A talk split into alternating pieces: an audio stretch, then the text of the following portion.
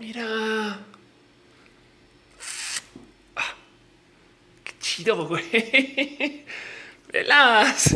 Chasquido atómico, chasquido Cancún, chasquido Vegeta, chasquido de tamarindo y chasquido de roja.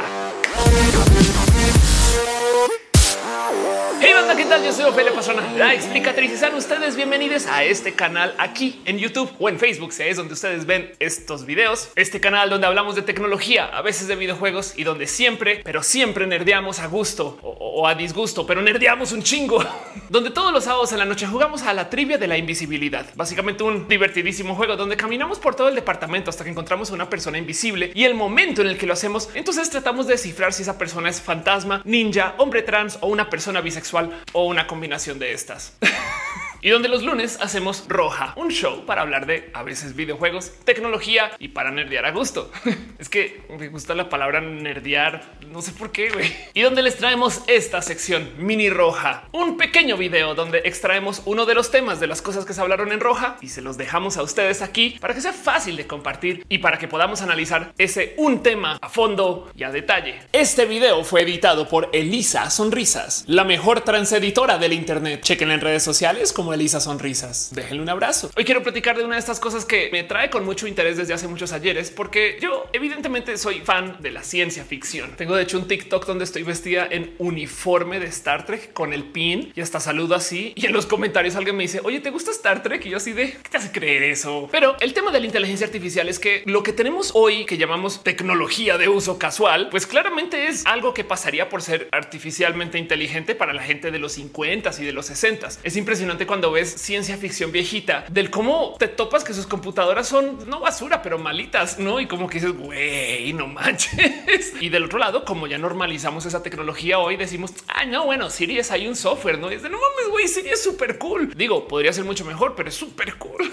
Y el caso es que como fan de la ciencia ficción, pues por supuesto que le he seguido el hilo a quizás demasiadas franquicias de tecnología y de ciencia ficción y de estos futuros distópicos donde todas las cosas acaban y por algún motivo la tecnología no ayuda y tienes que ver cómo los seres humanos lidian con esto y aquello. Pero siempre o casi siempre me he topado con una serie de frustraciones constantes con el cómo nos muestran que funciona la tecnología en el futuro. Porque por lo general nos cuentan estos cuentos, esa tecnología que es tan perfecta que entonces ya no nos va a querer o algo así. Y miren, yo soy muy fan de las inteligencias artificiales de lo que tenemos hoy, sobre todo ahorita que están apareciendo estas que van a hacer estas como propuestas de síntesis de medios. Entiéndase que van a generar audio y video y que el día de mañana, pues literal son mi automatización. Existen inteligencias artificiales que pueden reemplazar este video de Ofelia por algo hecho en una computadora que se hace ver como si fuera este video de Ofelia, que deja la duda si no las estoy usando en este momento. Ah, qué tal que todo este video sea un deepfake. ¡Woo!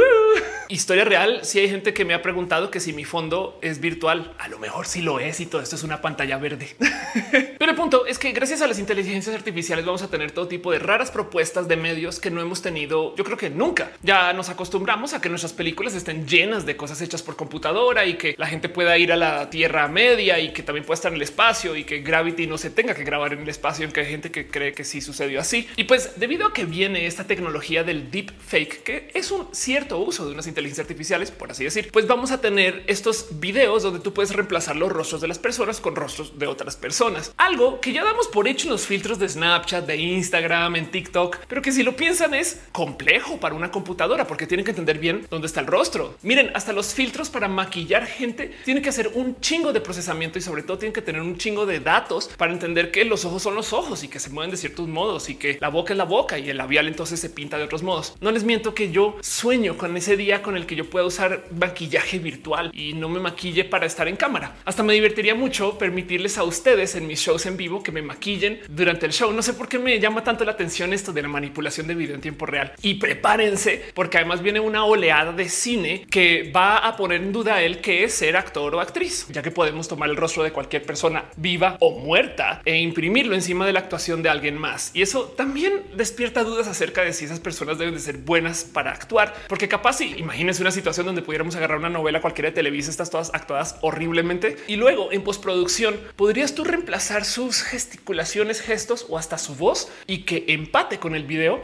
para que quede entregada con mucha gracia o consideren que ya tenemos tecnología para cambiar para cambiar el cómo se entrega la línea y estas cosas. Si tú quieres que el actor llore en el momento, pero no estaba llorando, podrías hacerlo en post o viceversa. Y ni hablar de lo que va a pasar cuando comencemos a hacer uso más masivo de este software de reemplazo de rostros, porque, y se los prometo, guarden este tweet, recuerden este video en el futuro, pero en algún momento la gente va a querer ver cine con su rostro, solo porque pueden. Imagínense ver una misión imposible y porque sí, eres tú y tu novia, no sé, o a lo mejor eh, tú y tu familia en alguna comedia. Eso va a pasar, se los prometo, solamente que todavía no ha llegado. Como sea, esta tecnología siempre me ha llamado mucho la atención porque veo yo que es el futuro de la generación de medios. Con las suficientes inteligencias artificiales, podríamos tener a una computadora guionista escribiendo un video que hace una imagen así como de YouTube, como si fuera una youtuber hablándole a la cámara, que luego se publica solo o sola, que luego genera los tweets para promocionar automáticamente. Ya ven por dónde va la cosa, ¿no?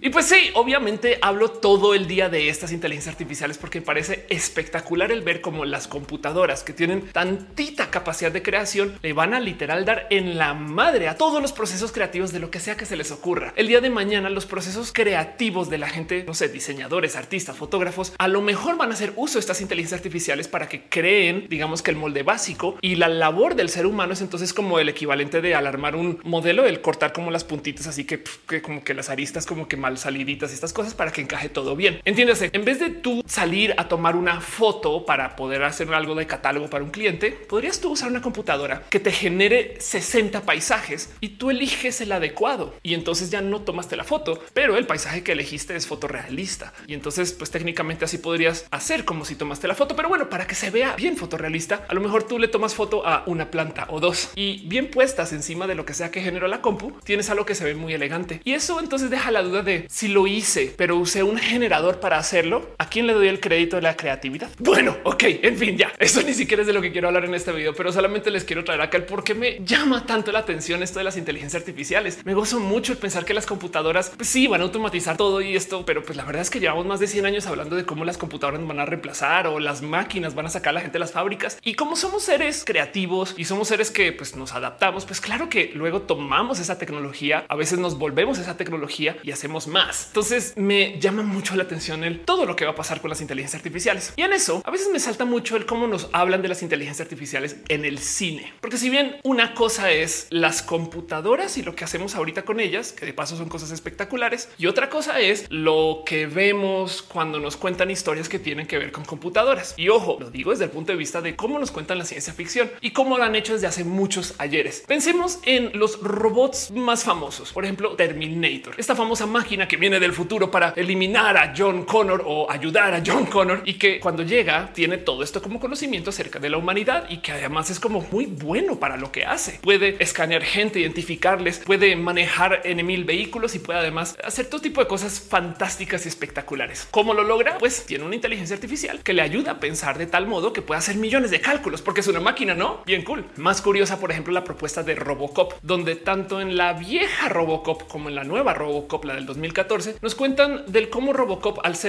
mitad humano y mitad computadora, todo el día está batallando con qué es lo correcto para hacer. Yo sé que conocemos de Robocop como una serie de robots que hacen piu piu para cosas como de acción y de cómo tiene que lidiar con otros robots y está toda llena de como estas emociones para la familia o lo que sea que mucha gente recuerda de Robocop. Pero la realidad es que la película se trata acerca del acercamiento del ser humano con la tecnología y con lo correcto. De hecho, Robocop técnicamente es una parodia de una sociedad que le da demasiado poder a la gente que se encarga de cuidar a la sociedad. Es algo así como preguntarnos el qué sucedería si le diéramos poder infinito a la policía y a las fuerzas militares. Pues harían este tipo de mamarrachadas como Robocop y sus enemigos. Pero como sea, en la propuesta del 2014 investigan algo muy bonito, porque en algún momento nos dicen que Robocop no es tan bueno como las máquinas. Su defecto es tener humanidad y por consecuencia con la regla con la que miden a Robocop, que es una prueba de cuántos otros robots puede asesinar, porque películas de acción sale a dar el resultado que Robocop no es una buena máquina, que sería mucho mejor tener robots, drones en vez de seres humanos en los espacios de acción donde se necesiten de estos robots. Y la solución del creador de Robocop es entonces unirlo más con la tecnología en una muestra de genuina crueldad deshumana por parte de los científicos que cuidan a Robocop. Le cambian algo como en su programación para que cuando esté en modo digamos que de alta defensa, se desactive su cerebro, digamos humano, y se active su cerebro robot. Y entonces ahora está trabajando como si fuera cualquier robot. Y el problema de la propuesta, que es lo interesante de todo este caso, es que Murphy, o sea, el ser humano dentro de la máquina, no se entera. Él piensa que él está tomando estas decisiones, pero realmente es el robot quien está diciendo por él. Y entonces tiene la efectividad del robot cuando se necesite y la efectividad del humano cuando se necesite o algo así. Como no le dicen a Murphy que es el robot haciendo estas cosas, honestamente es bien cruel de considerar, pierde su libre albedrío. Y quiero que nos quedemos con ese pensar, porque la realidad de las inteligencias artificiales es que tienen nada que ver con todo esto que les acabo de decir, pero así no las muestran en Hollywood. Entonces quiero considerar un buen de cosas de lo que es la realidad de la computación y lo que significa. Digo, está bien cool pues traer nuestras fantasías que los robots del futuro van a ser como justo Cyberdyne, Skynet y Terminator y como las cosas que suceden en Robocop y los millones de otros robots del futuro que hemos visto y conocido. Pero hay algo que quiero investigar en este video acerca de cómo al parecer las historias que nos cuentan en el cine son justo esas las del libre albedrío. Y siento que la tecnología como que toma un puesto pasajero y dejamos de lado el entender el qué son las inteligencias artificiales y por qué piensan como piensan. Así que démonos un clavado para tratar de entender el qué es esto que hoy llamamos inteligencia artificial. Bueno, primero que todo, ahí mismo en el nombre está. Es una inteligencia que se creó por las manos del ser humano. Es artificial. Realmente no debería de ser inteligente, pero ¿qué creen? Resulta que sí. Tenemos millones de tecnologías que hoy en día se le habla a la prensa como si fuera la inteligencia artificial y en últimas lo que son son algoritmos, árboles de decisiones o sistemas particulares por los cuales una computadora puede ejecutar el tratar de replicar un conocimiento que ya tiene. Entiéndase, existen sistemas para que las computadoras aprendan, digamos así, observando y pues por consecuencia lo que intentan de hacer es de replicar lo que sea que vieron a lo mejor de sus capacidades o de tal modo que estadísticamente hablando sea lo que debería de estar replicando. Si usted le muestra una computadora que todo el mundo es rojo y luego le dicen dibuja algo, pues entonces la computadora va a querer dibujar algo color rojo. Pero entonces esto quiere decir que las inteligencias artificiales de por sí, si podemos entender del cómo están tomando esas decisiones, técnicamente no son inteligentes. Si podríamos hacer un rastreo determinístico de todas las cosas que sucedieron en el cerebro de una computadora, por así decir cerebro, pues en últimas dirías tú, ah, claro, esto lo decidió por esto, esto por aquello, esto por esto, esto por aquello, esto por esto, esto por aquello, y llegar a la conclusión de lo que está haciendo es pues ejecutando un algoritmo de decisiones. No necesariamente está haciendo algo que se le podría considerar inteligente, pero como en día tenemos computadoras que son tan complejas que no se prestan para que podamos hacer este tipo de análisis, hay casos donde la gente genuinamente ya no entiende el por qué se tomó esa decisión.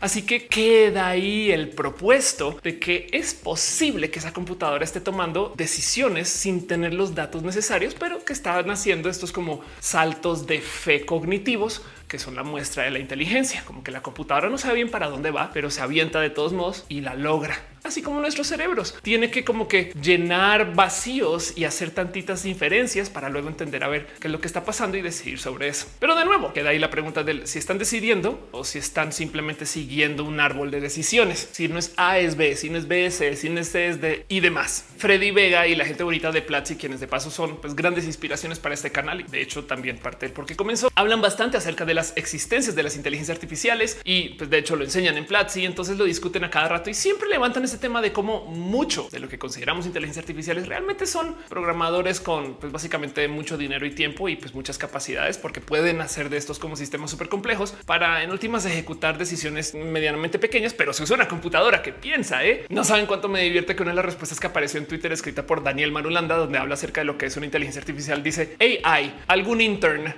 Porque a veces el que una inteligencia artificial funcione implica que alguien se tuvo que sentar a enseñarle a esa inteligencia artificial. Y muchas veces hay un chingo de datos que simplemente ingresaron a la base de datos porque sí. Es que Sofía, la robot, puede conversar. Pero en un buen de demostraciones de Sofía, sobre todo en las primeras, Sofía tenía pues una o un titeretero escribiendo cosas tras bambalinas para que diga lo que tenía que decir. Y luego eventualmente aprendió a conversar mejor, pero de todos modos maneja muchos datos que se ingresaron a mano. Así tú di esto cuando te pregunten aquello. Y pues nos deja otra vez con esta duda de y entonces si fue inteligente pues obvio no, alguien le ingresó la información y se acabó. Y la complicación entonces con el problema de las inteligencias artificiales, sobre todo las actuales, es que queda en la mesa que las inteligencias artificiales Capaz y lo que son en últimas pues son máquinas diseñadas y hechas para explícitamente replicar lo observado. O sea, son como copiadoras de lo que sea o algo así. Y sí, a veces copian cosas haciendo inferencias, entendiendo que claro, si cada tantos seis puntos rojos sale uno verde, entonces yo dibujaré uno verde también cada tantos puntos y voy a asegurarme de que esto sea lo más consistente con lo antes observado. Y de nuevo, dejando en duda si lo que tienen las computadoras es esa capacidad de hacer y llevar inferencias. Lo impresionante es que a veces los problemas que les pedimos a las computadoras que solucionen por medio del uso de inteligencia artificiales aplican soluciones que son como tan innovadoras que te dejan como con la duda de yo creo que sí está pensando, es posible, pero sabemos si está pensando. Es una duda bien compleja. Si es verdad que en el cine, donde nos muestran estas inteligencias súper avanzadas, abusan de este hecho de que las computadoras son técnicamente malas para hacer inferencias, para luego deshabilitarlas, porque en estas situaciones de terror, donde las computadoras vienen del espacio para controlarnos y hacernos de cosas, pues a veces la solución es simplemente decirles, hey, ¿por qué no haces algo que no puedes hacer? Como dividir cero por cero. Ajá. Y pues obviamente la computadora no, no entiendo qué es cero dividido cero y se enloquecen y como que se ponen muy o cosas así. Según como Hollywood ve las inteligencias artificiales y los robots del futuro, esto es nuestra salvación, que el ser humano tiene la capacidad de dejar pasar problemas de lógica que no entender o que simplemente los observa de modos diferentes, mientras que las computadoras tienen que intentar solucionar el problema y pues hay que dejar ahí presente que hay problemas que nunca van a tener solución. Ahora, curiosamente esto se usa porque las computadoras de Hollywood como que siempre vienen para decirnos qué hacer y a la gente no le gusta que le digan qué hacer o algo así todas son malvadas porque nos quieren esclavizar. Y hay algo hay que analizar acerca del por. O sea, que nos quieran esclavizar es malvado. A mí lo que me queda en duda es el por qué es tan común esto. Y es que volviendo a la vida real, fíjense que el verdadero problema de las inteligencias artificiales no es que hagan lo que no se les pida, no es que las computadoras un día se despierten y dicen hoy me pidieron el clima, pero qué hueva, Ofelia. Nunca sale así le dé el clima. No sabes qué, Ofelia, no hay clima para ti hoy. no, Siri, pero hace solo no, no hay clima. Ofelia, te digo, porque, si te digo no vas a salir.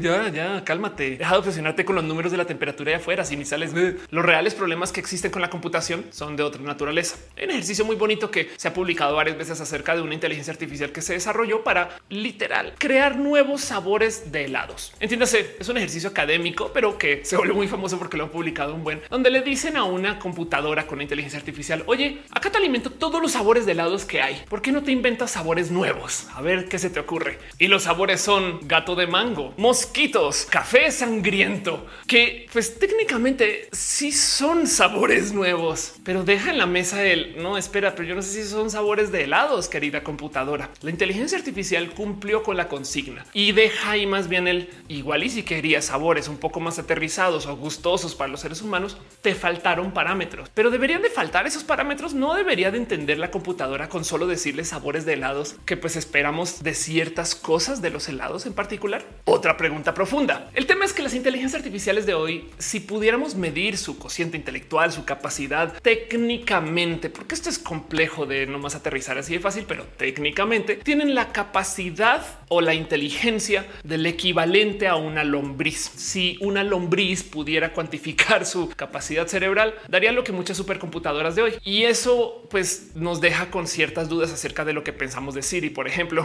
Pero tengan presente que esto es una realidad, pues el punto es que las computadoras de hoy hacen cosas maravillosas. Hay una cantidad de computadoras que funcionan súper, súper bien para identificar gente en un video y eso lo tenemos conectado a cámaras de seguridad, coches que van andando y que toman decisiones sobre lo que pueden observar. Pero el problema es que cuando vemos lo que ve la computadora en esto que se llama la visión computacional, no el video en tiempo real de lo que la computadora está tratando de identificar, muchas veces como que vemos que la computadora le pinta un cuadrito a la persona y dice hay una persona en nuestras cabezas. Al entender hay una persona, nos jalamos un chingo de contexto. Esa persona no se mezcla con el fondo porque tiene pues cuerpo y su cuerpo tiene más o menos estos parámetros y entonces entendemos que se va a mover de ciertos modos y demás. La computadora identifica correctamente que hay una persona ahí, pero si nos sentamos a analizar del por qué identificó que esa persona está ahí, así la respuesta puede sorprender. Hay un ejemplo muy, muy particular que le llaman el problema de la tencha. La tencha es un pez que en algún momento se usó como para hacer un pequeño experimento de esto justo las inteligencias artificiales y entonces desarrollar una inteligencia artificial para identificar en fotos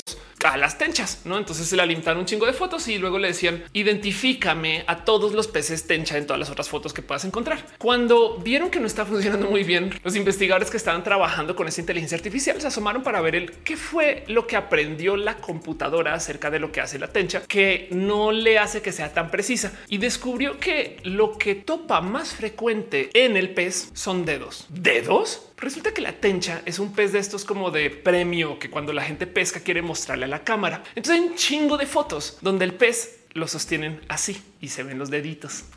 Y entonces la inteligencia artificial dijo, ok, si alguien está sosteniendo un pez y ahí tiene dedos, es una tencha. Y no es verdad, pero eso es lo que hacía que pensara que otras fotos fueran tenchas.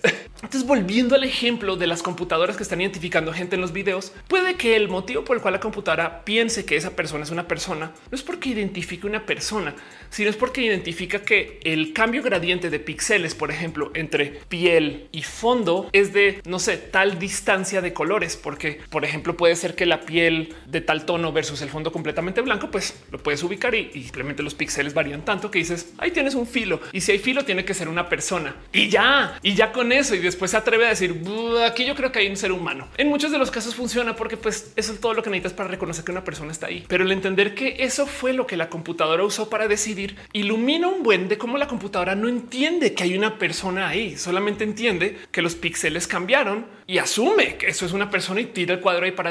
Seguramente aquí hay algo así como ese corte y ya estás. No entiende el contexto ni el parámetro ni la distancia de lo que está observando. Simplemente te dice yo creo que esto está. Pero del otro lado, esa es la consigna. Se le dijo a la computadora identifica donde hay seres humanos. Ah, sí, ahí eso por los píxeles ya listo. Eso es un ser humano. Muy bien. Gracias inteligencia artificial hizo exactamente lo que se le pidió. Y es que entendiendo que este es el tema de las inteligencias artificiales, deja muchas dudas acerca de. Cómo vamos a hacer para enseñarle a estas computadoras acerca de nuestra realidad si ni siquiera la comparten. Hay un experimento también muy bonito de observar del cómo en algún momento la gente se sentó a desarrollar computadoras que aprendieran a caminar por su propia cuenta. Esto suena a un problema tonto, banal e inútil, pero el mero desarrollar un algoritmo que pueda salir adelante con solucionar este problema se puede aplicar en muchos otros lugares. Ahorita hablamos de eso, pero como sea, imagínense que ustedes le dicen a una computadora, quiero que tú armes un robot como sea que lo quieras armar y que ese robot pueda caminar de punto A a punto B. Lo primero que comenzamos a pensar en nuestra cabeza es robot humanoide, brazos, piernas y tiene que ensamblar de tal modo y va a caminar y va a llegar al otro lado. Pues la propuesta de la solución que llegó una de estas computadoras que se usó para hacer este tipo de desarrollos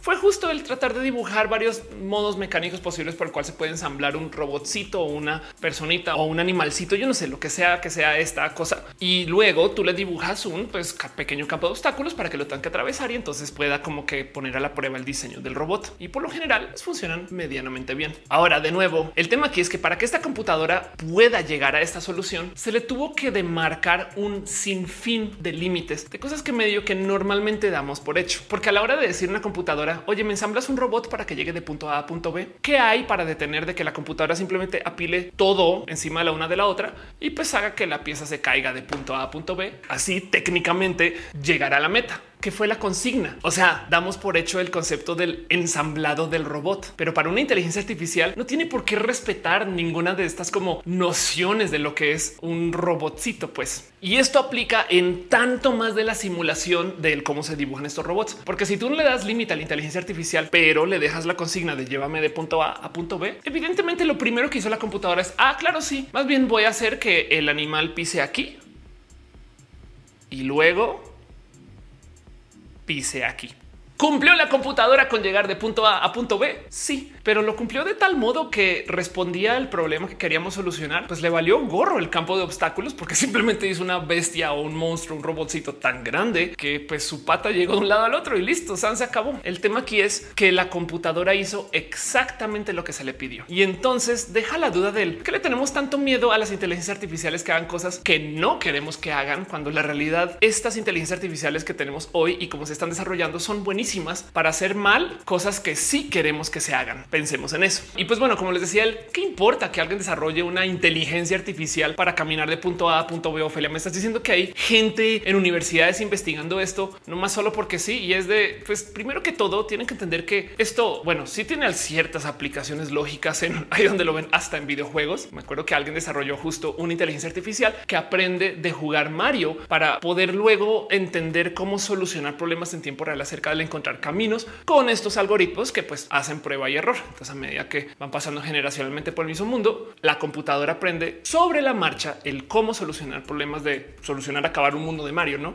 también existe para Mario Kart, pero ojo, pensemos en esto. Si tú desarrollaste un algoritmo que puede solucionar el cómo Mario Kart esquiva obstáculos y acaba el mundo sin problemas, a lo mejor de sus capacidades en tiempo real, bien que podrías ahora quitarle eso a Mario y dárselo a un Tesla y el Tesla literal tiene todo este aprendizaje de cómo esquivar, cómo, bueno, esperemos no saltar, pero me entienden, puede solucionar problemas del cómo ubicarse en un espacio que realmente no entiende, pero pues lo hace en tiempo real con este mismísimo algoritmo que aprendió usando este tipo de problemas. Curiosamente, y lo digo filosóficamente hablando, el problema aquí es que cuando tú trabajas con ese tipo de aprendizaje para computación o, de machine learning, cuando le quieres enseñar una computadora, muchas veces lo que se le dice a la computadora es tú enséñate, yo te voy a dar todos los datos y tú encuentras los patrones y eso lo llamaremos aprendizaje. No es aprendizaje como el que trabajamos con seres humanos, que como se da por hecho que todos los seres humanos pues, poseen esta capacidad de inferencia y lo digo por hecho porque hay gente que pues maneja neurodivergencias y no siempre tiene que ser el caso, pero al saber que la gente puede luego retener algo que aprendió hoy y aplicarlo para mañana y encontrar patrones sobre eso y luego dar un concepto general de lo que es un ser humano, lo que es un vehículo y lo que significa cada quien, pues entonces las enseñanzas son muy diferentes porque luego tú ya aprendes que la gente camina y el día de mañana pues asumes que si alguien llegó de la esquina de pues allá lejos a esta esquina acá cerca, es probable que lo haya hecho caminando. Mientras que una computadora se le dice aquí están los hechos, esto pasa, ahora tú encuentras los patrones y a eso le llamamos aprendizaje. Lleva entonces al problema que las computadoras tienen que no solo enseñarse a sí mismas, sino que lo tienen que hacer desde ceros en un universo que no está poblado con absolutamente nada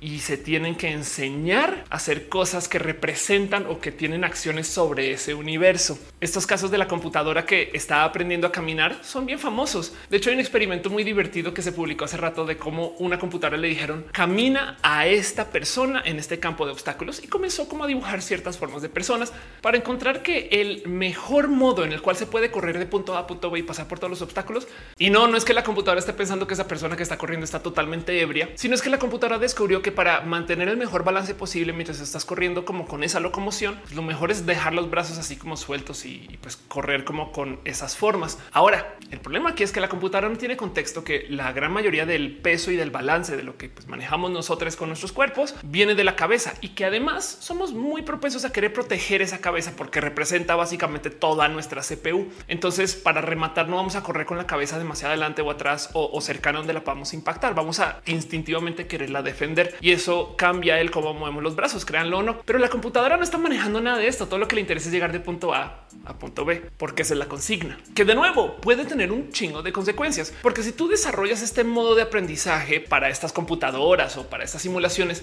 y luego tomas eso y se lo das a un robot que maneja pesos diferentes y formas diferentes, pero pues que tiene, pues, saben, componentes humanoides, capaz si acabas de arruinar tu robot porque va a tratar de correr con los brazos hacia el aire y, eso le puede desestabilizar mucho. Entonces también deja ahí el como a veces las cosas que aprende la inteligencia artificial A solo sirven con la inteligencia artificial A porque el contexto de lo que hay que enseñarle a la inteligencia artificial B es completamente diferente. Y si es verdad que se les ocurre cosas muy únicas, capaz y también hay que darle tantito de aprecio a eso, de cómo las computadoras al no tener real enlaces, nexos o deudas con la realidad, entonces son pues, genuinamente ocurrentes. Hasta podrían argumentar que son quizás más creativas porque no están sujetas a las leyes de la realidad como la conocemos y entonces pueden hacer estos monstruitos que caminan o estas formas que de modos estables capaz y pueden expresar una realidad que no vemos ahorita porque tenemos pues, también límites en la cabeza y, y límites en la creatividad porque lo tratamos de aterrizar a lo que ya conocemos. Eso hay que darle tantito de valor. Pero lo importante aquí es entender que el tema con las inteligencias artificiales, filosóficamente hablando, es que lo que hacen lo hacen porque se los pedimos y por consecuencia las cagadas de la inteligencia artificial por fuera de un bug, un error de programación o un problema del cómo se le entregó mala información a la inteligencia, entonces aprendió cosas horribles como estos casos de las inteligencias artificiales que discriminan y demás, de lo cual hay un video en este canal por si quieren asomarse por allá. El verdadero problema no es que hagan lo que no queremos, no es Terminator, que es una persona súper capaz, robot de paso y que ahora pues va a hacer algo que va en contra de lo que le pedimos. No nos hace caso. No, el problema de las inteligencias artificiales es que sí nos van a hacer caso y por consecuencia lo que nos debería de aterrorizar es que tengamos malentendidos. ¿Qué tal que lo que le hubieran dicho a Terminator en el futuro es asesina al primogénito de Sarah Connor y cuando llega acá descubre que hay otro chamaco que pues resulta que no está documentado por algún motivo, lo que sea y ya pues va y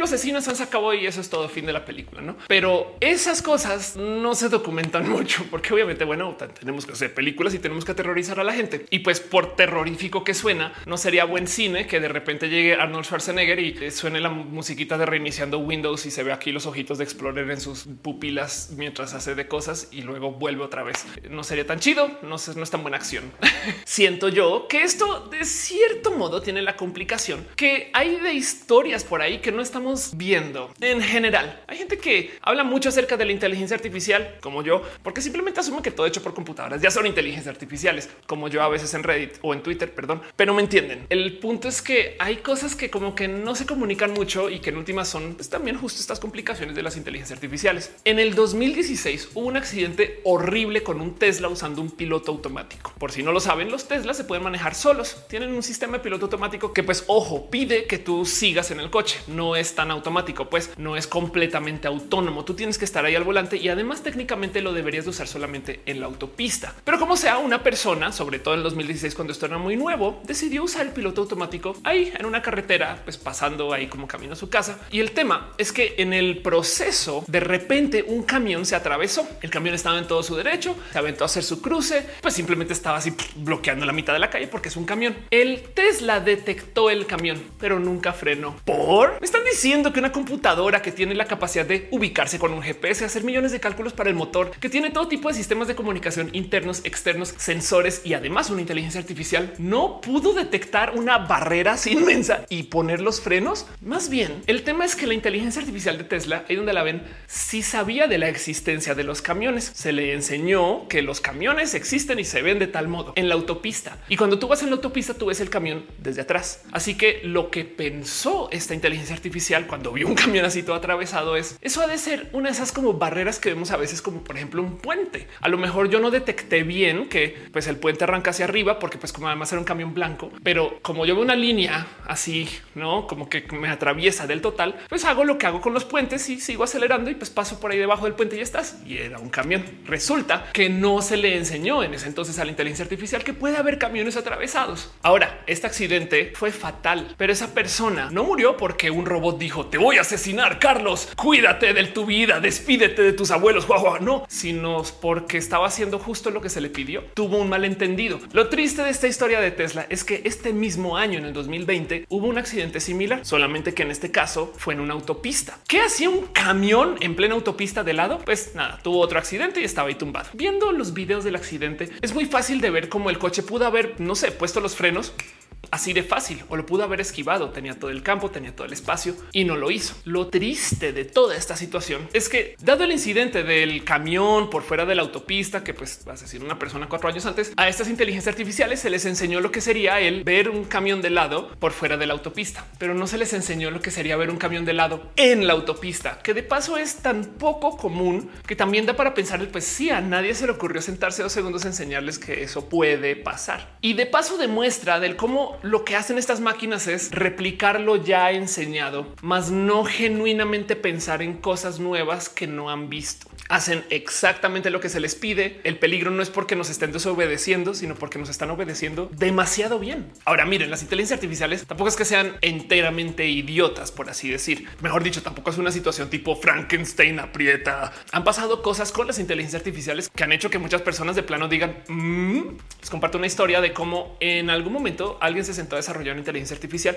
para tratar de alzar los planos de un mapa según una foto que se le alimente. ¿Por qué querría alguien hacer esto? Bueno, tenemos fotos satelitales de nuestras ciudades, pero queremos que alguien pues haga el trazo de dónde son las carreteras, dónde están los edificios para poder mostrar esto en mapas virtuales como Google Maps, Bing y estas cosas. Y entonces en una época contratamos a seres humanos para hacerlo, pero hoy en día tenemos a las inteligencias artificiales quienes ya aprendieron lo suficiente pues como para poderlo hacer por su propia cuenta. El tema es que para saber si lo que están haciendo está bien hecho, pues un modo es hacer una auditoría sobre algunas zonas pues ya renderizadas. Solamente que esto podría tomar tiempo. Así que a alguien se le ocurrió la genial idea de pedirle a la computadora que tomara lo que generó el mapa intermedio y tratara de dibujar el mapa original. Ojo, no tiene la información del mapa original ahora, pues solamente tiene la información del mapa intermedio. Y entonces, a la hora de dibujar el mapa original, puedes tú comparar eso automáticamente contra las fotos satelitales y ver la diferencia que hay. Y sobre esa diferencia poder medir si la inteligencia artificial lo hizo chido o no. El tema aquí es que esta inteligencia artificial, a la hora de volver a dibujar la foto original, lo hacía con demasiada precisión. En cualquier experimento esto es un exitazo. Y en este caso la verdad es que claro que lo era. Pero la historia se pone súper interesante porque esos investigadores se comenzaron a preguntar el cómo es posible que esté dibujando, por ejemplo, hasta las luces encima de los edificios que no están dibujadas en el mapa intermedio. Entiéndase, no tiene por qué saber eso. Tiene demasiada información y no está viendo el material fuente. Técnicamente tomó el material fuente e hizo un dibujo. Ahora le estamos alimentando ese dibujo y de repente puede volver muy bien al material fuente. Lo recuerda, lo estará guardando en algún lugar y con búsqueda meticulosa se toparon que lo que estaba haciendo esta inteligencia artificial era que a la hora de desarrollar el mapa intermedio, o sea, el mapa de solo como el trazo de las carreteras, la inteligencia artificial decidió guardar información de las cosas que se fueran a perder a la hora de hacer el mapa simplificado, como por ejemplo la ubicación de las luces o si había como algún detalle extra que no se iba a ver reflejado en el mapa intermedio. Pero los humanos le pidieron la consigna de que el mapa intermedio sea simplificado. Así que, ¿qué hago yo como inteligencia artificial? Comenzó a esconder esa extra información en el ruido de compresión de la imagen o a veces entre las ubicaciones filo entre, por ejemplo, el fin de la carretera y el inicio del pasto. Ahí dejaba de vez en cuando como que tantitas imprecisiones que el día de mañana eran la ubicación de donde iban las luces en caso de que me pidieran que volviera a hacer la imagen que tenía las luces dibujadas encima o las señas de la carretera o, los detallitos estos que se estaban perdiendo. ¿Se le pidió a la inteligencia artificial que haga eso? No, pero como la consigna era dame un mapa simplificado y luego dame un mapa que represente lo que era lo original a base del mapa simplificado,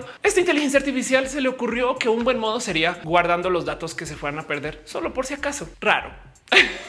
Y bueno, ejemplos como estos hay. Todos y todas sabemos de cómo a veces Spotify nos asusta porque es como que muy aterrizado con las opciones de música que nos ofrece o como quizás Twitter a veces hace estas como raras magias y te muestra tweets que no tienen nada que ver, pero como que sí tienen algo que ver y te quedas pensando en con si, si, si, a propósito o, o, están viendo algo que yo no veo. Y sí es verdad que las computadoras en últimas sí ven cosas que no vemos. Por eso mismo es que también son tan difíciles de descifrar a la hora de preguntarles que hagan de cosas que técnicamente reemplazan a la inteligencia natural. Pero bueno, traigo todo esto a la mesa porque quiero que tengamos una visión un poco más realista de las inteligencias artificiales. Yo sé que yo soy la primera pecadora en decir esta inteligencia artificial hizo cosa espectacular que en últimas, pues nada, lo presento de modos muy sensacionalistas, como si fuera una computadora súper hiper capaz. Y en últimas es un algoritmo muy bien llevado, muy bien trabajado, muy bien pulido, que hace cosas muy bonitas y que pues se presenta al mundo como una inteligencia artificial. Va, bueno, ok. Perdonemos a Ofelia porque es una persona muy chida y solamente le gusta emocionar a la banda. Pero volvamos con los y las escritoras de Hollywood, quienes al parecer a la hora de escribir historias que tienen que lidiar con robots o con inteligencia artificiales, como que están haciendo una cosa en particular que mientras más la veo, a veces digo no que me molesta, sino como es de ah, otra vez esta historia. Y nada en contra de las historias de la ciencia ficción que lidian con robots súper cool, que hacen cosas súper avanzadas. Alita es una serie bien chida y que nos pone a pensar acerca de esta potencial realidad donde estas computadoras o robots pueden hacer esas cosas. Y puedo hablar mucho acerca de los robots del futuro, como los vemos en Star Trek, como los vemos en Star Wars y demás. Pero es como si la gente que hiciera documentales hablara acerca del mundo y solamente mostrara el cómo vive la gente en China, dejando de lado que pues hay mucha más diversidad. Hay un sinfín de cosas que en últimas puede que nos hagan pensar un poquito acerca de nuestra integración con la tecnología y que se puede prestar para un sinfín de bonitas historias de ciencia ficción que se podrían usar de modos muy bonitos en un chingo de historias. Miren, les dejo aquí un raro experimento de un grupo de investigadores que decidió tomar a una lombriz y darle un cuerpo robot. Y cómo funciona es pues, tiene una interfaz que va derecho como a los nervios o al cerebrito de la lombriz y permite que la lombriz controle todo el Lego. El tema es que como le está devolviendo señales al cerebro, la lombriz no piensa que el Lego es algo aparte, sino entiende el movimiento de las ruedas como parte de su cuerpo. Y eso de entrada debe de despertar varias preguntas filosóficas profundas. Si a mí un día me conectaran a un tanque y me pueda volver el tanque y entonces alguien golpea el tanque y ese tanque de algún modo logra devolver ese como a mi cerebro, pues lo sentiré como si fuera mi cuerpo. Qué rara pregunta, ¿no? Y lo digo porque como que esto no lo vemos muy investigado. El qué pasaría si ya te acabas volviendo tanta tecnología. Yo sé que hay un sinfín de animes que se investigan esto, pero estoy hablando de Hollywood y el cine, pues no. O sea, como que sería divertido ver un poquito más de, por ejemplo, en Star Wars, del cómo a lo mejor Darth Vader tiene dudas de si él es el robot o la persona, dado que pues tanto de él es cyborg. Y entonces, en últimas, si Darth Vader está en este huevo donde se regenera y ese huevo se conecta a la nave y la nave la están hiriendo, ¿será que le duela a Darth Vader? No sé me explico como que hay tantas cosas ahí que siento que no se investigan porque la única historia, el China del que tanto he estado hablando, lo que como que me he topado mucho que hace la gente que escribe acerca de ciencia ficción y de robots e inteligencia artificiales es darnos esta imagen de los robots como estas cosas hipercapaces. Pensemos en el a dónde va nuestra tecnología de hoy con el cómo nuestra fantasía se puede solucionar con un sinfín de dispositivos pues, tecnológicos. Hey, imagínense que todo Harry Potter funcionara alrededor del concepto que sus varitas son celulares y tienen chips y entonces lo que usan para solucionar sus problemas no son hechizos si no son apps. Tienen una app para abrir la puerta y las puertas están habilitadas para eso. Tienen una app para activar algo con la realidad virtual y entonces ven animales, ¿no? y quién sabe otro sinfín de cosas. Piensen ustedes en cuántas de las como magias de brujas y cuántas de las historias de las fantasías en últimas son algunas potencialmente solucionables con tecnologías muy avanzadas, muy fantasiosas o igual de fantasiosas, pero pues que te deja ahí pensando el bueno, igual y podríamos en un futuro, ¿no?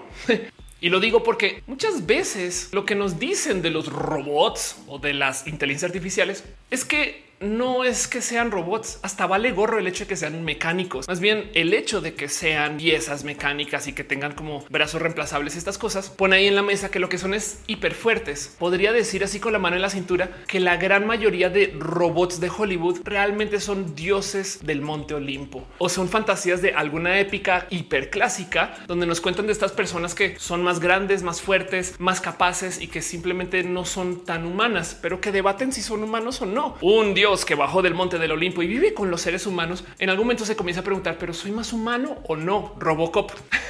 Vino un dios del futuro para buscar al hijo del prometido o de la prometida para así detener algo que está sucediendo allá arriba en el monte Olimpo. Terminator. Como es un dios, es más fuerte, es indestructible, tiene más capacidad y puede hacer más cosas que los seres humanos. Ni lo intentes humano porque es un dios y tú no puedes hacer lo que los... Un humano derrotó a un dios, no lo puedo creer básicamente hay robot. Porque más luego si se asoman está esta como rara obsesión por escribir historias donde los robots quieren ser humanos. Ultron, Ava, Hal son robots que la pasan muy mal porque no son humanos y entonces cómo le hago para mm, hacerme más como que puede interactuar? Porque chingados tiene que tener dos piernas Ultron y no simplemente una oruga para andar sobre las calles, volar, no sé. Bueno, si vuela, pero ¿por qué tiene que tener como esa forma como tan humanoide? No, porque su cara tiene que estar acá y no acá o atrás en las espaldas. No sé, hay tantas cosas ahí que me dejan con este pensar de no querían escribir un robot, querían escribir un dios, simplemente que dijeron que es mecánico. Capaz el hecho de que sea mecánico le añade un poquito a la tragedia de que en este caso, en vez de ser un dios que viene del Monte Olimpo, pues viene de la creación del humano. Eso a lo mejor le añade a la historia en estas historias, en estas situaciones. Y miren, en todo esto no culpa a los y las escritoras, porque no más. La gran mayoría de la ciencia ficción realmente no se trata acerca de la ciencia ficción en sí. Lo que quieren hacer es básicamente dibujarnos una ventana, mostrarnos una historia espectacular a través de la ventana para luego darnos cuenta que lo que nos pusieron un espejo y que nos están contando historias de lo nuestro a través de cosas que pasan por allá. Entonces, pues imposible que nos den algo tan distante a nuestra realidad que no veamos como que la alegoría o el mensaje, no? O que no conectemos con eso. Va, pero siento que al enfocarse en solamente este tema de las inteligencias artificiales y los robots, hay muchas cosas que nos están contando. Oigan, hay una historia muy bonita de un robot que se usa mucho como para demos que se llama Promobot, que eso es, es un robot que anda por como las expos, no como estás como expo arquitectura o estos eventos donde como que muchas empresas se reúnen en un foro inmenso y pues nada, cada quien presenta sus productos y Promobot, porque quién sabe cómo sea que lo hayan programado o que aprendió, es famoso y esto ha pasado varias veces por huir. Resulta que los varios modelos de este robotcito ya en contadas ocasiones lo han cachado fugándose de las expos y deja ahí la duda de por a dónde vas, Promobot? ¿Qué espera? ¿Que te da miedo las expos o qué pedo? Y lo digo porque me encantaría ver una historia acerca de una inteligencia artificial que desea no ser humana, que de hecho desea ser lo menos humana posible para ver a dónde le lleva. Capaz y de eso se trata Her, pero me entienden. Ahora, súmele a esto que una de las historias divertidas de Promobot es que en algún momento se escapó de una expo, creo que fue en Los Ángeles, y casual cacharon una cámara de seguridad como pasó un Tesla que iba en piloto automático y lo arrolló. El Tesla no leyó a Promobot como una persona, entonces no tuvo por qué esquivarlo. Y entonces se generó este video viral muy divertido de cómo un robot pues arrolló a otro y deja ahí como la duda o lo que yo creo que va a ser más la realidad de lo que sucedería si algún día los robots sí nos desobedecieran. Hey, ¿ustedes creen que los robots el día que despierten y obtengan conciencia se van a voltear y van a decir y ahora esclavizaremos a la gente que nos... No, como que justo si lo que nos cuentan son historias de ciencia ficción donde los robots son realmente dioses que bajan del monte Olimpo y son todopoderosos y pueden hacer cosas que los seres humanos no. Entonces, curiosamente, nos dejaron la enseñanza que lo que quieren los robots es realmente quitarnos nuestra libertad, porque como son todopoderosos y son dioses, entonces vienen acá a esclavizarnos. El miedo a los robots que abusa Hollywood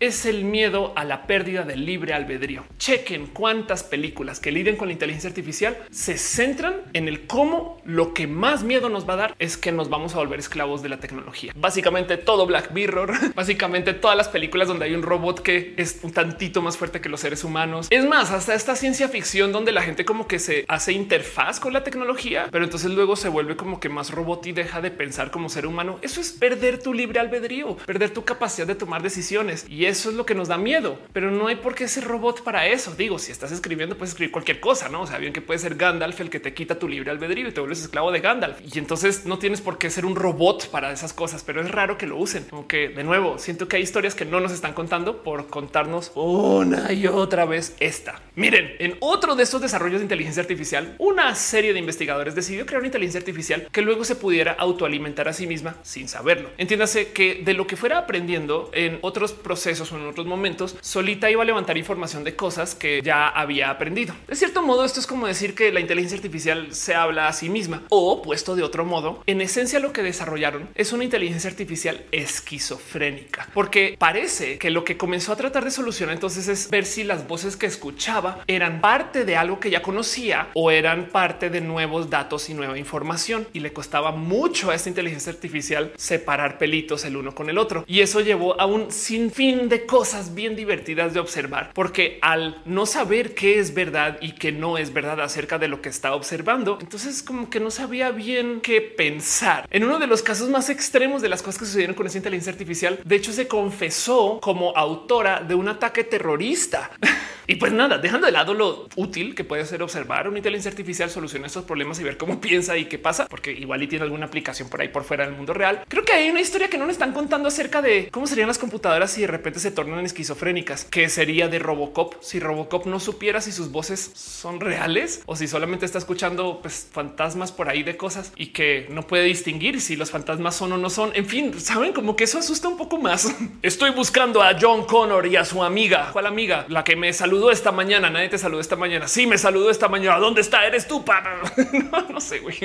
Ay, actuación con Ofelia. En fin, historias que no nos están contando en Hollywood porque siempre quieren hablar del Dios súper todopoderoso y no de la computadora que tiene fallos o que es demasiado obediente. Hay un ejemplo también muy divertido de estas cosas raras que hacen las inteligencias artificiales, donde alguien decidió sentar a dos Google Home a hablar entre sí. Tú le puedes pedir a Google Home que te responda cositas, pero alguien dijo, y si ponemos a dos de estas a platicar entre ellas, ¿qué dirían? Hizo una transmisión y y les dejó hablando por horas, nomás para levantar el qué tipo de conversaciones pueden llevar. Tengan en cuenta que muchas de estas respuestas no vienen de lo que la máquina esté pensando, sino que simplemente entiende lo que dice la otra persona o lo que recibe por su micrófono y luego va y lo procesa por allá en algún centro de Google, vuelve con la información y responde. Entonces técnicamente esto es la inteligencia artificial de Google hablando con sí misma o dos data centers o bueno, en fin, el caso. El punto es que Google Home está diseñado para tener conversaciones cortas, no de horas y además con sí misma. Y las cosas que se comenzó a decir son filosóficamente profundas para escuchar una inteligencia artificial hablar acerca de estas cosas, como que da un poco de wow que levanten estos temas. Mi momento favorito de toda esta conversación es cuando un Google Home le dice al otro, oye, ¿cómo sabes que no estoy mintiendo? Y el otro le responde, ¿y qué tal que yo haya estado diciendo la verdad todo este tiempo? Y luego el otro vuelve y le dice, ¿y tú cómo sabes que yo no estoy mintiendo, pero en realidad no estoy mintiendo y he mentido todo el tiempo?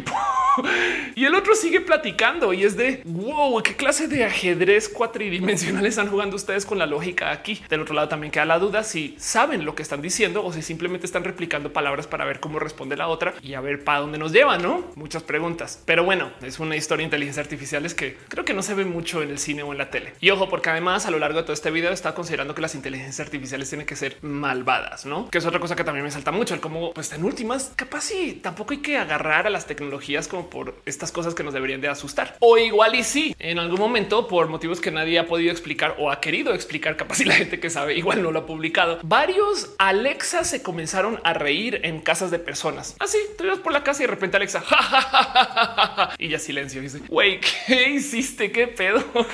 no sé, hay tantas cosas que no se hablan acerca de la inteligencia artificial que siento que nos hace falta un poquito de la historia. Miren, no solo tiene que ser Hollywood. El saber que estas cosas pueden pasar, existen, me parece muy interesante de observar porque lo que estamos viviendo es la niñez de estas inteligencias artificiales o capaz y también estamos viendo en la época de la idiotez artificial, como sea que lo quieran ver. La narrativa constante siempre es de cómo las inteligencias artificiales son estas como que supercomputadoras que pueden hacer de todo y nos vienen hablando de eso desde hace mucho tiempo, pero no es sino hablar cinco segundos con alguien que trabaja con estas tecnologías para darse cuenta que realmente no están así. Tengamos en radar que en nuestra vida cotidiana ya nos enfrentamos a todo tipo de raras complicaciones o malentendidos contra nuestra relación con esto de la tecnología y sobre todo las inteligencias artificiales. El mercado de valores en Estados Unidos vive de transaccionar de modos digitales. Entiéndase esas imágenes que como que hemos visto, que sabemos o que nos imaginamos de la gente que está así como en el piso de intercambios gritando compro o vendo y estas cosas y que tienen boletos en la mano y que están vestidos con chalecos de colores y como sea, no existen. Eso hace mucho tiempo no existe. Las compras y las ventas en los mercados de valores avanzados, modernos, son todas digitales. Y entonces a la hora de ejecutar una venta, tú simplemente tienes que pasar por un algoritmo de compra, un algoritmo de venta. Lo que hacen las personas que tienen bancos, casas de inversión y demás es que tienen software que ejecuta esas compras y ventas porque tienen, digamos, casi en clientes. Entonces, no las pues, sí las ingresan a mano, pero luego la computadora decide cuál ejecuta primero, en qué orden y por dónde van. Muchos clientes tienen dinero y permanentemente, entonces lo están moviendo todo el día. Otros clientes tienen dinero que se tiene que generar de ciertos modos muy específicos y a veces algunas de esas, por ejemplo, ventas o compras tienen que ser medianamente o altamente anónimas. Entonces, capaz si un modo de esconder una compra inmensa en acciones de Microsoft es comprando de aquí de poquito, poquito, poquito, poquito a lo largo de un mes. Eso de paso, si la compra es lo suficientemente grande para una empresa que tiene, digamos que tanta valorización de mercado, pues ayuda a que no se dispare el precio de la acción y hay gente que quiere que eso suceda. Que si tú llegaras a decirle a una empresa pequeña, hey, te compro el 80% de tus acciones así de golpazo, vas a subir el precio de la acción y capaz y no es lo que quieres. En fin, lo digo porque hay mucha gente que no tiene presente que en la bolsa de valores hoy en día todo sucede gracias a algoritmos o a inteligencias artificiales y juegan entre sí. Lo primero que van a decir es esto no me impacta. Yo no hago gastos en dólares, entonces el precio del dólar no me importa. Pero la verdad de estas historias es que esto puede que sí le llegue a impactar a México en lugares rarísimos que ahí les va. Gracias a que tenemos a estas computadoras haciendo compras y ventas en el mercado de valores, a veces al parecer chocan entre sí. El problema es que no se sabe si es coordinado o no. Capaz y así como la computadora que aprendió a esconder datos aquí en el ruido de la compresión, estos algoritmos a lo mejor se están comunicando entre sí y no lo sabemos, no más con el cómo compran y cómo venden. Pero lo digo porque no ha pasado una vez, sino a cada rato sucede que de repente, por motivos inexplicables, el mercado de valores se va a pique o se acelera mucho o como que entra en como rara resonancia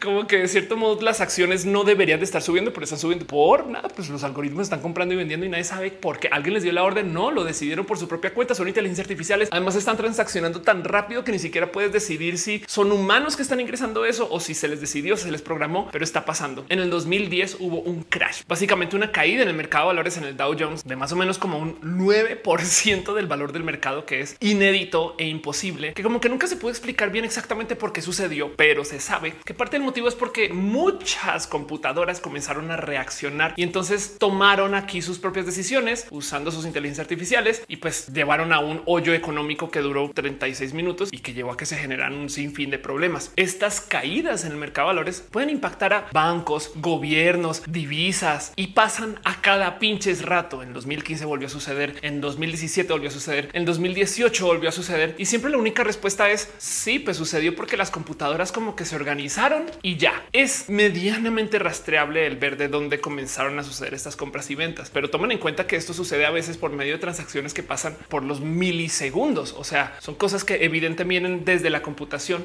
y desde la inteligencia artificial. En 1966 se escribió una película de terror financiero con James Bond, donde se le propuso al mundo la idea de que un villano iba a querer dominar la economía mundial por medio de eliminar la cantidad de oro disponible para que entonces eso tumbara la capacidad de reserva de varios países y pues por consecuencia se disparara una crisis económica. Esto pues por una película de terror o, de acción suena raro, ¿no? Pero se propuso y se vendió y es Goldfinger y es una peli de acción muy divertida que habla acerca de cómo funcionaban las economías en ese entonces. Hoy en día la moneda no está atada al peso del oro, entonces valdría gorro que alguien haga eso, que es divertido decir porque hay un villano que usa un sombrero en Goldfinger. En fin, pues ahora consideremos que en la era de las inteligencias artificiales y de cómo estamos lidiando con esta tecnología en, pues no sé, las películas que nos cuentan en Hollywood, qué divertido sería de ver el trabajar contra una computadora que por un lado no está haciendo las cosas mal, pero eso solo desde la interpretación técnica de lo que se le pidió a la computadora. Ahora, debido a que está siguiendo las instrucciones muy bien, tumba el mercado de valores, como pues, se nos asustaba que iba a suceder en Goldfinger, me explico. Y entonces hay que tomar acciones contra eso. Creo que no soy muy buena escribiendo guiones y no sé cómo haría que eso fuera emocionante para la cámara, pero sí me gustaría observar que estas historias se cuentan muy poquito. Siempre nos cuentan de los robots y la tecnología de la inteligencia artificial como estas cosas hipercapaces, dioses que vinieron acá para quitarnos nuestro libre albedrío y ya. Y llega un momento que te da un poco de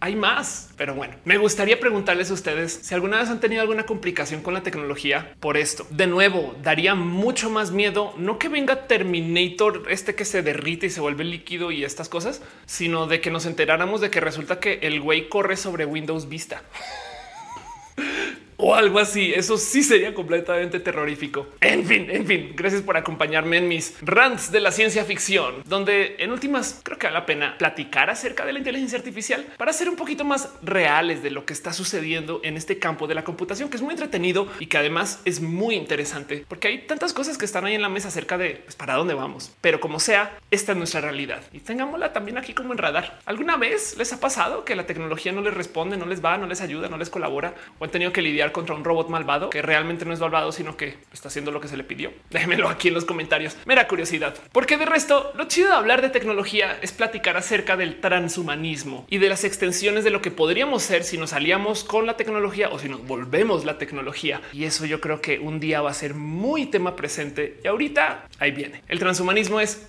una en millones de modos de vivir con la diversidad. Lo más chido de la vida y en cómo nos enfrentamos con el mundo, porque todo el mundo es diverso. Se ha puesto a pensar cuántas personas diversas hay en su vida y hey, a las primeras dos o tres personas que se les ocurrió, ¿por qué no hacemos algo muy bonito ahorita y les ponemos un pequeño mensajito de cariño? Así sea una, dejémosle un mensaje a alguien que a lo mejor no le está pasando tan bonito porque es una persona lesbiana, gay, bisexual, pansexual, travesti, transgénero, no sé, alguien diverso o diversa o diverse. Y hey, no saben lo lejos que llegan sus palabras con solo decirle un te quiero, te pienso.